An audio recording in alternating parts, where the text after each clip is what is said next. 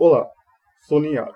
Sou membro da Sociedade Aranha, uma sociedade secreta de contadores de histórias. Não, não sou aranha. Digo, às vezes eu sou, assim como às vezes sou um gato parajola, ou um boto, ou até mesmo humano. Enfim, vim te convidar para ver uma história. Não tema e olhe atentamente para a chama da fogueira. Desde pequenos, nós ouvimos e lemos histórias. Várias gerações tiveram suas histórias tanto reais quanto fictícias já foram contadas em redes sociais, blogs, reality shows, TV, cinema, rádio, livros, em reuniões de povos ao redor de fogueiras para ver seus anciões e desenhados em cavernas pelos nossos ancestrais. Mas de onde elas vieram? Você pode dizer que vieram da criatividade de seus criadores ou de algum evento real, e não estará errado em ambas. Mas e antes disso? Como a humanidade aprendeu a contar histórias? Existe uma história sobre o nascimento das histórias. Há muito, muito tempo, uma faísca surgiu no meio de um imenso vazio escuro. Ela se expandiu causando uma explosão, se dividiu em várias partículas que se tornaram estrelas, satélites e planetas, entre outros corpos celestes. Nascia assim o multiverso. A faísca estava em todo lugar e a partir dela surgiu a vida.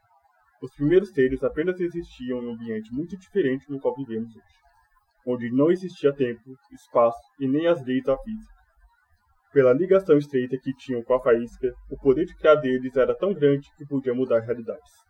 E assim o fizeram. Criaram histórias, várias, sobre o próprio universo onde viviam e outros além. A ficção virava realidade, mas com a ausência de tempo e espaço surgiu o caos. Para que nada se perdesse, eles partiram para uma dimensão superior e deram fim em seu antigo lar. Guardaram suas histórias em um baú e se uniram um coletivo divino para criar um novo multiverso, um tempo e espaço e o equilíbrio entre a ordem e o caos. Eles foram os deuses primordiais. Esses deuses criaram uma nova vida para povoar o novo multiverso. Mas, diferente de seus criadores, eles tinham que seguir leis, sem conhecimento nenhum do que existia além do que pudessem ver com seus olhos físicos e sem poder alterar a realidade ou imaginar novas.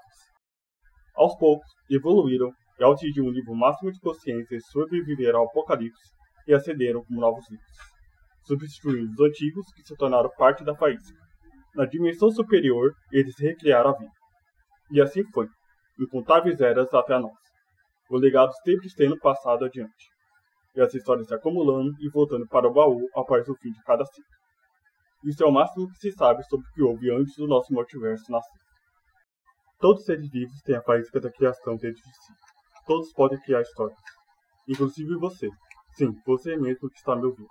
Criar uma história é como um músculo que só se fortalece se você se excitar.